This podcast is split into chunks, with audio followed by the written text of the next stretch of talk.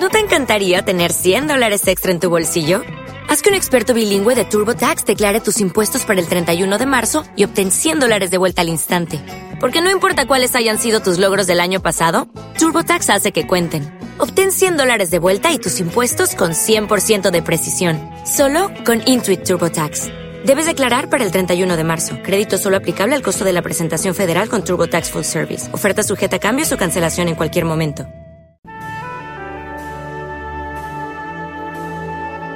Magis Radio. Fe, justicia, cultura, diálogo.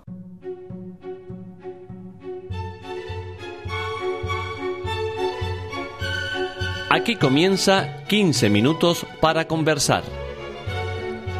Una producción de Radio ECA para Magis Radio, con la conducción de Javier Montes.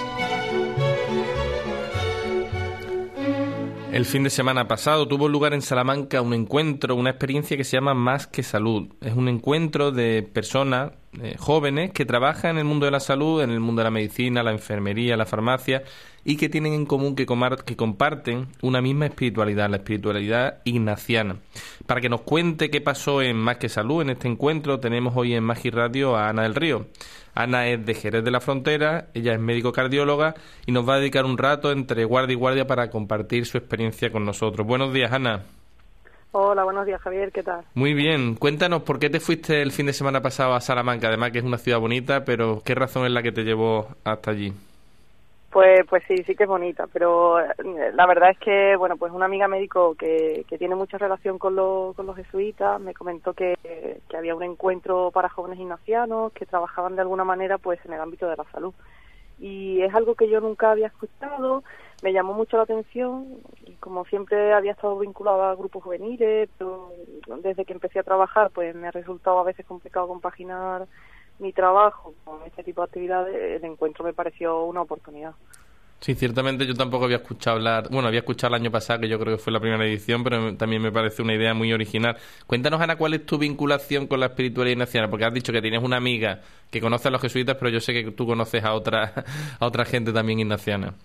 Sí, efectivamente. Bueno, pues yo yo estudiaba en el colegio de, las esclavas del Sagrado Corazón y, bueno, pues como sabéis, su fundadora pues tenía espiritualidad ignaciana, ¿no? Así que desde siempre, desde muy pequeña, está muy vinculada a, esta espiritualidad. Y a veces, bueno, pues también realizando actividades conjuntas con vosotros. Eh, yo hice el Camino Javier en el año 2008, he participado en alguna Pascua, en Luces de la Ciudad de Valencia. Así que la verdad es que siempre bastante unidos. Sí, siempre yo creo que cada vez se cuida más, ¿no? El que distintos grupos de religiosas o religiosos que comparten la misma espiritualidad no, nos vamos reuniendo cada vez más y eso yo creo que nos ayuda mucho a todos. Cuéntanos entonces qué hicisteis en ese encuentro tan original que a los que no fuimos pues nos parece curioso. ¿Qué hacen médicos, enfermeros, enfermeras, eh, no sé si farmacéuticos y farmacéuticas durante un fin de semana? Pues cuéntanos un poquito cuáles fueron las actividades que, que realizaste. Eh, pues mira, en los tres días nos dio tiempo a hacer muchísimas cosas, la verdad. Eh, tuvimos tiempo para rezar, eh, para compartir experiencias, mm, meditar la propia vocación, ¿no? Con, su, con sus puntos fuertes y sus debilidades. aprendimos también con los testimonios de, de otros compañeros de, de profesión, ¿no? Que viven su trabajo como un servicio y bueno, pues también hacer turismo, por supuesto, y conocer Salamanca, a los que no los conocían y a los que nos conocíamos, pues eh, disfrutar de ella de nuevo. Y, la verdad es que todo ello en un ambiente bastante distendido. Tuvimos tiempos de risa, de confidencia y, y, finalmente pues el domingo terminamos el encuentro con una Eucaristía pues poniendo delante del Señor todo, todo lo vivido. Cuéntanos algo que a ti te impactara o te llamara la atención del fin de semana, algo a lo mejor que no te esperabas o algo que se te ha quedado luego como rumiando durante la semana? Mm, bueno, pues eh, lo primero me sentí muy en familia porque pues nos reunimos gente que, tenemos una educación muy muy parecida, ¿no? Algunos de ellos en común y, y además pues con una forma de sentir y vivir las cosas muy parecida a la mía. Eh, son gente además con las que podría compartir mi fe y, cierto que ese regalo no se tiene todos los días, ¿no? Y bueno, quizás lo que más me impactara eh, fue escuchar las experiencias personales de, otra gente sobre cómo vivían ellos su vocación, su trabajo y cómo pues cómo enfrentaban el día a día en circunstancias personales tan tan diferentes ¿no? me imagino que, claro, que, depende de especialidades o de ámbitos, pues cada uno se encuentra. Decías eso, que te encontrabas en familia. ¿Qué es lo que compartís eso? Claro, porque muchas veces los que no somos del ámbito sanitario decimos que los médicos hablan un poco raro, es que a veces no se los entiende. Y, y verdad que yo sí siento, ¿no? Que entre los médicos pues hay una sensación pues bonita, ¿no? De, de, cuerpo. Si a eso le añades la fe, ¿qué es lo que pasa? Pues, ¿qué es lo que pasa? Pues yo creo que, que, pasa Dios, eh, Javier. Eh, quizás suene atópico, pero yo creo que pasa Dios, ¿no? Yo creo que puedo afirmar que, que cada uno de nosotros este fin de semana ha tenido una experiencia de Dios, o bueno, al menos yo yo he tenido experiencia de Dios este fin de semana y creo que, que este tipo de encuentros pues nos da a todos fuerzas para, para seguir ilusionados en el día a día y, permitir desarrollar nuestro trabajo tan bonito pero que a veces tan difícil a veces. Porque es verdad que aunque yo creo que cualquier trabajo cualquier profesión se puede eh, desarrollar desde el ámbito de la vocación, ¿no? Quizás hay ámbitos como que se prestan a eso de una manera más intuitiva, más sencilla, como que se ve más claro, ¿no? El, el que vosotros os dediquéis pues a, intentar sanar a las personas, eh, cuidarlas, que, mm. que, que, salvar sus vidas, yo creo que que ahí os, permite, ¿no? De una manera especial vivirlo, ¿no? Se compartieron gente así que, que de alguna manera expresara cómo vive esa vocación al servicio de la medicina o, hubo claves que a ti te parecieron interesantes o a lo mejor que tú ya vivías. Eh, pues sí, eh, para mí mm, la fe ah, es un pilar muy importante, ¿no? Sobre todo en las situaciones eh, difíciles y me permite pues vivir la, la enfermedad y la muerte de, de manera diferente a como quizás la vive la gente habitualmente eh, porque aunque es cierto que no deja de ser una situación muy dolorosa y que acarrea mucho sufrimiento pero me hace ver que, que hay algo más ¿no? y que en todo ese dolor pues también se pueden encontrar cosas muy positivas, ¿no? Hay veces que en los extremos uno encuentra, ¿no? Donde hay tanto sufrimiento, puede encontrar también el cariño, la entrega, el servicio a los demás y, la verdad es que me da la capacidad de transmitir al enfermo pues serenidad, consuelo para poder soportar estas situaciones e intentar acompañarlo mejor, ¿no? Muchas veces decimos que en el ámbito profesional, pues es difícil, no nos surge en ocasiones de hablar de la fe, porque cada uno, digamos, hace su trabajo y tú como profesional sanitaria, pues también te dedicas a, pues de una manera más profesional, pero no sé, me pregunto, ¿eh? a lo mejor, o en tu experiencia o la de otros compañeros, si surge el tema de la fe, ¿no? Cuando estás con un enfermo, si la persona pues plantea esos temas o es un tema que tampoco está presente en el ámbito profesional sanitario normalmente. Eh, a ver, yo creo que quizás el sistema sanitario no se cuida, ¿no? No se cuida la dimensión espiritual. Eh, espiritual perdón, pero la figura de, del sacerdote es cierto que no deja de estar ahí, ¿no? Y la persona que lo solicita puede tener un acompañamiento, al menos en mi hospital.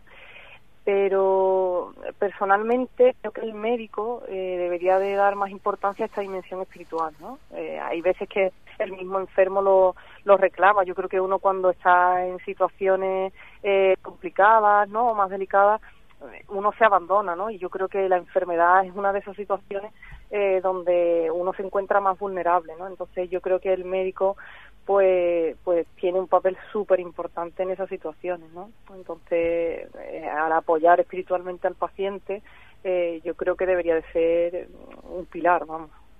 Has dicho una diferencia que me parece súper interesante, ¿no? Hablar de espiritualidad como una dimensión más amplia, ¿no? Que a lo mejor no implica que la persona pues esté vinculada a una religión o a una fe concreta, sino esa dimensión y, y, no sé yo si muchas veces en nuestros ámbitos profesionales tenemos en cuenta que esa dimensión es importante y quizás en la, en la enfermedad todavía más, ¿no? ¿Tienes experiencias de personas o de compañeros que tú veas que sí cuidan esa dimensión espiritual en el sentido más amplio? ¿eh? Porque yo he leído artículos que salen en la prensa, ¿no? Cuando la persona pues está acompañada se sana más rápido, cuando está reconciliada consigo mismo, pues también hay como procesos de sanación. No sé si eso a lo mejor no es muy científico, si hay realmente estudios que vosotros hayáis eh, tenido, o si en la carrera de medicina se, se da importancia a esta dimensión espiritual de la persona.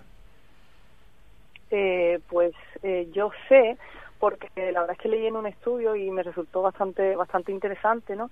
que vieron cómo el paciente, o sea, cómo el acompañamiento espiritual por, eh, por sacerdote influía en la recuperación del paciente, ya independientemente de si hubiera un sacerdote o no, hicieron luego un estudio, ¿no? Y, y vieron eh, que cuando se acompañaba más de cerca al paciente, ¿no? Desde, bueno, pues desde el ámbito espiritual, el paciente se fortalecía y, y recuperaba mejor, ¿no? O sea, lo que tú has dicho. Entonces, la verdad es que demostrar eso científicamente, digamos, ¿no? dicho entre comillas, a mí me llama mucho la atención, ¿no? O sea, es algo que, que, pues, que dice mucho, ¿no? Yo creo que sí, que tenemos que, bueno, que crecer, ¿no? En ese acompañamiento más personal, espiritual, como lo queramos llamar, porque es verdad que a veces no se encuentra, ¿no? En todo, o depende de que haya un sacerdote allí cercano, o que el médico, la médico de turno, pues le dé importancia pero bueno, yo creo que, como decimos muchas veces, la fe mueve montañas, hay elementos que, que realmente ayudan, ¿no? porque somos una persona completa. Em, sí, totalmente.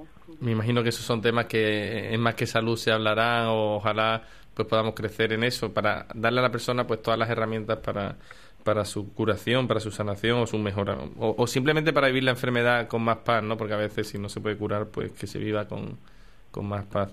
¿Puedes compartir con nosotros alguna experiencia profesional que tú hayas tenido en la que tú digas, mira, pues este paciente a mí me enseñó tal cosa, tal dimensión, porque me imagino que os encontraréis con personas muy diversas y tendréis ocasión de, de aprender mucho de, los pacientes con los que tratáis.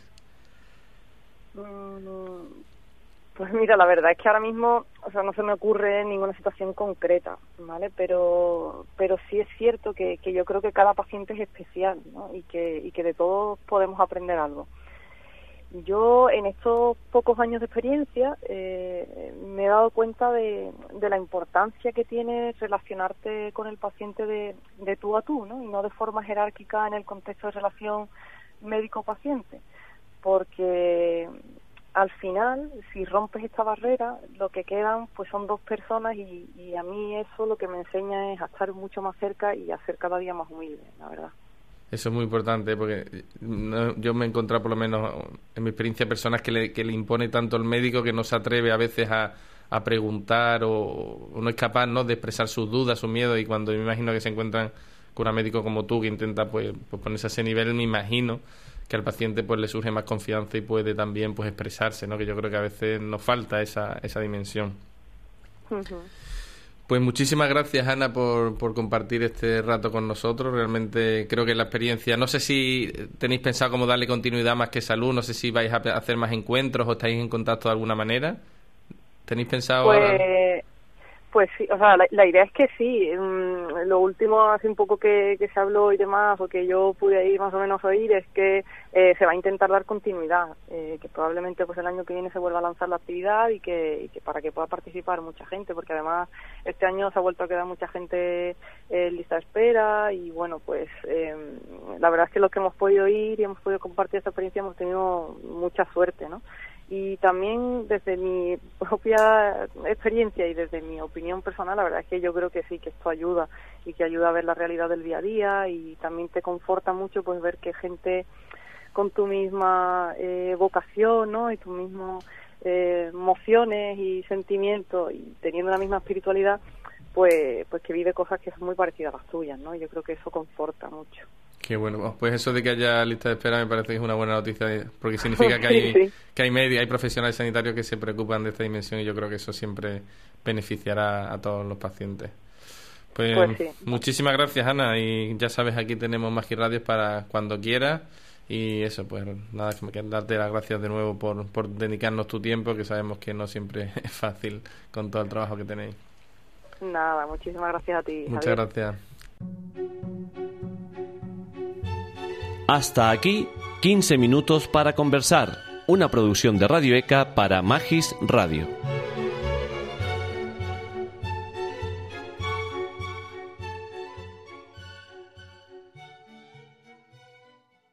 As a new Western Union customer, you can enjoy a $0 transfer fee on your first international online money transfer. Send money to your family and friends back home the fast, easy, and reliable way. Visit westernunion.com or download our app today to get started, and your first transfer fee is on us. FX gains apply, not available for credit cards and transfers to Cuba. Services offered by Western Union Financial Services Inc. and MLS 906983 or Western Union International Services LLC and MLS 906985.